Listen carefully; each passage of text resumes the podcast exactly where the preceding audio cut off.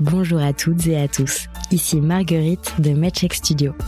Cela fait maintenant plusieurs jours que cette saison 6 de cheminement dédiée à la précarité menstruelle a commencé et je tenais à dire merci.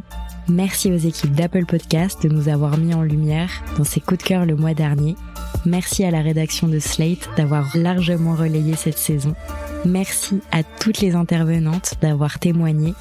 Merci aux équipes d'Impact Tank et plus particulièrement à Asina Haro à la communication et Tony Bernard à la direction pour leur implication dans ce beau projet.